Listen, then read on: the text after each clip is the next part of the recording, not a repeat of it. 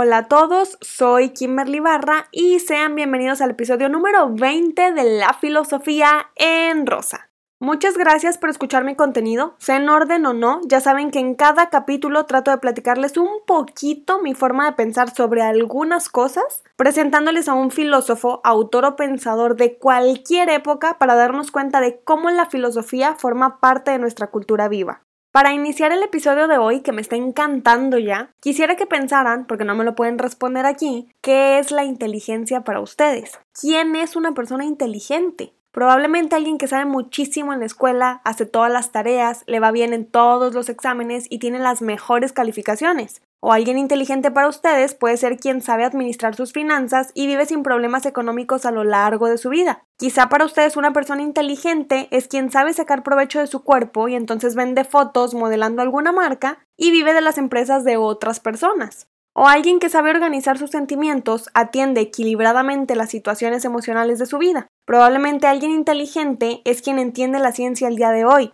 se adecua a la tecnología y quiere estar un paso adelante en los conocimientos. No lo sé. O lo que hemos escuchado, eso de que la inteligencia se divide en práctica, teórica y emocional. Quizá poner atención a las emociones es igual de importante que sobrevivir solo en una casa atendiendo los servicios necesarios, así como conociendo teorías sobre física cuántica o filosofía pragmática, o terapia psicoanalítica, finanzas, cirugías del cuerpo humano, tratar de estar al día con la constitución y las leyes, o la política, la educación. Tratar de sobrevivir haciendo todo eso Mientras te alimentas, administras tu economía, tienes buena salud física porque haces ejercicio y emocional porque vas al psicólogo cuando es necesario. Muchísimas cosas, ¿no? Eso es con lo que lidiamos los seres humanos en el siglo XXI. Es un poco caótico y por eso quizá algunos solo se dedican a verse bellos y hacer ejercicio, u otros a consumir libros como si fueran oxígeno y por eso pueden leer todo. En la actualidad me pregunto, y les hago esta pregunta a quien me escuche, ¿qué es ser inteligente? Porque lo que acabo de decir es mera supervivencia. Si ya leíste a todos los filósofos de la historia, pero entras en crisis existenciales cada que se muere un gato, o te enojas porque otro ser humano es feliz, ¿cómo se puede ser inteligente si lees tanto pero no sabes aplicar la teoría? ¿Cómo se puede ser inteligente si solamente quieres hacer cosas prácticas pero no estudiarte teóricamente en algo? Eso te haría un técnico, saber usar ciertas herramientas para hacer un par de cosas en la vida. ¿Eso es ser inteligente? Este episodio quise hacerlo sobre este concepto, la inteligencia porque creo que nos gusta ver demasiado caos donde o no hay tanto o realmente siempre ha sido así. En este siglo, en la actualidad que estamos viviendo, quizá nos parece muy complicado ser personas inteligentes, pero quizá no hemos pensado en lo complicado que fue también para otras personas del pasado que no tenían en su poder las herramientas que nosotros podemos tener ahora. Y con eso no me refiero únicamente al Internet. Hablo de absolutamente todo lo que como seres humanos hemos podido construir con el paso del tiempo y que ahora tenemos donde lo tenemos.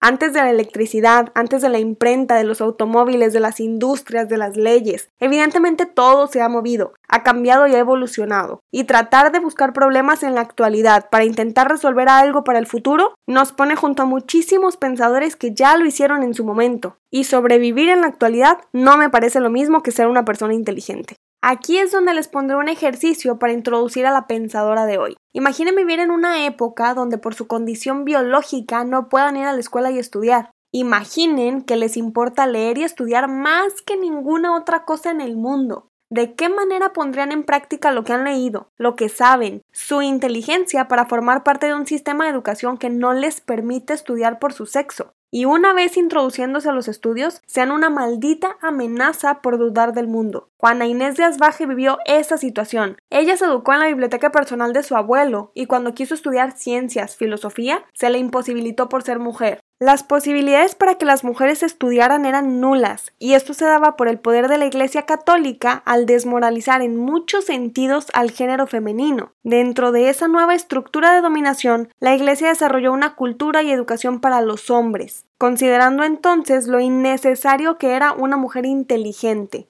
Así que la única manera de poner en práctica su inteligencia fue entrar a un convento de monjas, porque la religión católica en el siglo XVII educaba a las personas dentro de los conventos, y solamente de esa manera tendría acceso a más libros. Juana Inés de Asbaje, mejor conocida como Sor Juana Inés de la Cruz, vivió de 1648 a 1695 en México, que durante esa época era la Nueva España porque hacía poco tiempo que Tenochtitlan había sido conquistada. Ella es una mujer reconocida porque forma parte del siglo de oro de la literatura en español. Sus escritos eran profanos para la iglesia a pesar de ser monja porque no se conformaba con lo establecido. Fue prosista, por eso sus poesías se conocen tanto. Pero ella escribía cosas bastante hermosas para otras personas por obligación y no porque realmente era su deseo. Le encantaba la astronomía, la filosofía, y escribía maravillosamente, escritos que eventualmente destruyeron. Lo que conocemos ahora de ella es porque fue dama protegida de la virreina, y por eso escribió bastante durante esas épocas. Después, la reina se llevó sus manuscritos a España y fue cuando se publicaron. Y es sobre este tema, esta parte de la vida de Juana Inés, lo que quiero platicar en este episodio. ¿Cuál era el papel de la mujer en la vida del siglo XVII? ¿Unirse en matrimonio para ser madre o entrar a un convento para ser monja? Si no eran estas dos opciones, no eras una mujer decente. Entonces, ¿cuál era el papel que jugaban las mujeres que querían estudiar y compartir sus conocimientos con el resto del mundo, dejando estudios y escritos para otros? No había. Los escritos podían ser hechos para y por hombres nada más. ¿Cuál es el papel que juegan las mujeres que quieren ser intelectuales en el mundo del siglo XXI? Gracias a su inteligencia, Sor Juana encontró la forma de estudiar sin esconderse, haciéndose monja. Estando en el convento, se le castigó por sus escritos que desafiaban la religión, así que fue obligada a pedir perdón a los sacerdotes prácticamente por tener cerebro, y se defendió con su escrito más famoso que hay, Hombres necios que acusáis. Gracias a su retórica, pudo escribir y hablar ante importantes figuras de la Iglesia Católica de la Nueva España para convencerlos de seguir escribiendo sus conocimientos dentro del convento. Juana Inés significa para mí una imagen de la inteligencia humana para tratar de darle un lugar importante a la mujer en el mundo intelectual, para hacer lo que se desea con lo que se tiene. Dentro de sus circunstancias pudo lograr mucho más de lo que se esperaba para ella, y sin causar daños físicos o morales a otras personas, logró su cometido de cierta forma, estudiar toda la vida. A eso me refería cuando al principio del episodio les decía que pensaran en qué era la inteligencia para ustedes. A pesar de todos los obstáculos que tuvo, por el contexto en el que se desarrolló, fue una mente poderosa para convencer a quienes tenían el poder de la educación, de seguir creciendo como ella deseaba. Sor Juana dio a la imagen de la mujer una posición importante como raíz para el crecimiento intelectual de las mujeres de épocas posteriores incluso hasta el día de hoy, porque a pesar de encontrarse con más obstáculos que los hombres, porque en 1600 no existían las libertades que existen ahora, pudo estudiar y dejarnos todo un camino a los interesados en el conocimiento. Cuando hablamos de inteligencia, me gusta mucho creer que todo es un proceso químico en el cerebro, donde las neuronas se conectan en milésimas de segundo. Tomas decisiones advirtiendo las consecuencias, tomas riesgos, haces tu voluntad sin dañar a los demás y convences sobre todo de tus palabras al resto, como Juana Inés convenció a la iglesia para pertenecer a ellos y estudiar. Probablemente no estén de acuerdo conmigo en el concepto de inteligencia, estoy bien con eso igual. Juana Inés escribió una poesía llamada Primero Sueño, en donde presentó sus argumentos para estudiar siendo una monja y así poder leer y escribir lo que deseaba. En esa poesía bastante larga y complicada, al menos para mí, defendía el derecho que tenían las mujeres por estudiar con el argumento de que el intelecto, la mente, el alma no tenía sexo. Era innecesario ser hombre o mujer para poder pensar, para poder estudiar, para poder escribir y darle al mundo un poquito de lo que aprendemos en la vida. Para Sor Juana Inés de la Cruz, absolutamente todas las personas en el siglo XVII tenían la misma capacidad de pensar. La condición no se daba debido a su género. ¿Cómo ser una persona inteligente entonces? ¿Qué es ser una persona inteligente? Supongo que tratar de equilibrar todo en la vida, muy estoicamente quizá. Tratar de ponerte metas y cumplirlas sin olvidarte de la salud física y emocional, saber interpretar tus intenciones y opiniones así como las ajenas, y sobre todo ser extraordinariamente capaz de desarrollar algo nuevo para la humanidad, así como Sor Juana y muchos otros pensadores. Creo que la inteligencia va más allá de un equilibrio. Creo que si tienes el don en la cabeza de poder equilibrar tu vida y aparte dejarle al mundo alguna teoría o práctica para mejorar la humanidad,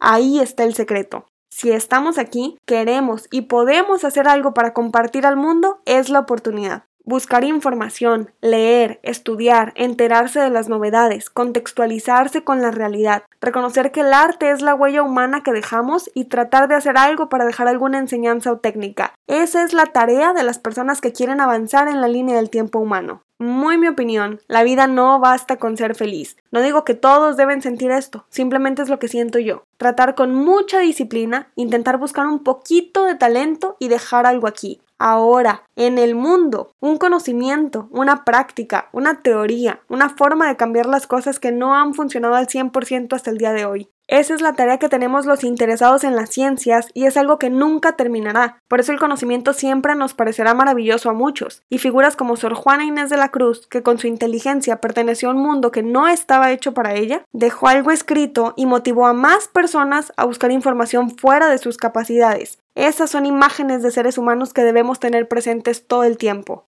Fue una mujer que nos abrió el paso a todas las mujeres en el estudio en un mundo donde por el género no se podía estudiar. Probablemente ahora lo escuchen muy fácil. Tengan el género que quieran tener, que una mujer puede estudiar, trabajar y vivir como le dé su gana. Pero si se han dado grandes pasos en la humanidad, han sido por mujeres como ella. No se ha terminado. El avance humano no terminará jamás porque entonces nos terminamos nosotros. El conocimiento, la información no acabará nunca. Pero venir al mundo a dejar lo más grande que puedas para que otros aprendan y conozcan, para que motives y ayudes con lo que sabes, rompiendo las barreras que se te presenten y superándote cuando parece imposible. Buscar las formas de penetrar círculos de imposibilidades como entrar a un convento únicamente para estudiar, me parece que es un símbolo precioso de inteligencia. Y está de más que les diga que mi billete favorito en México es el de 200 pesos. Espero que les haya gustado este episodio. Mi concepto de inteligencia está muy motivado por la retórica de esta gran mujer. Juana Inés fue alguien que parecía haber nacido en la época equivocada, en el lugar equivocado. Pero ella, como todos los intelectuales, demostró que ese engaño del destino de venir a un mundo donde parecen no ser comprendidos fue lo que le hizo ser la famosa Sor Juana Inés de la Cruz. Muchísimas gracias por escuchar este y todos mis episodios. Muchísimas gracias por darse el tiempo de enviarme un bonito mensaje en redes sociales. Pueden buscarme en Instagram y Facebook donde comparto más contenido. Saben que pronto habrá un nuevo filósofo y concepto para seguir viviendo la filosofía. Yo soy Kimberly Barra y esto es La Filosofía en Rosa.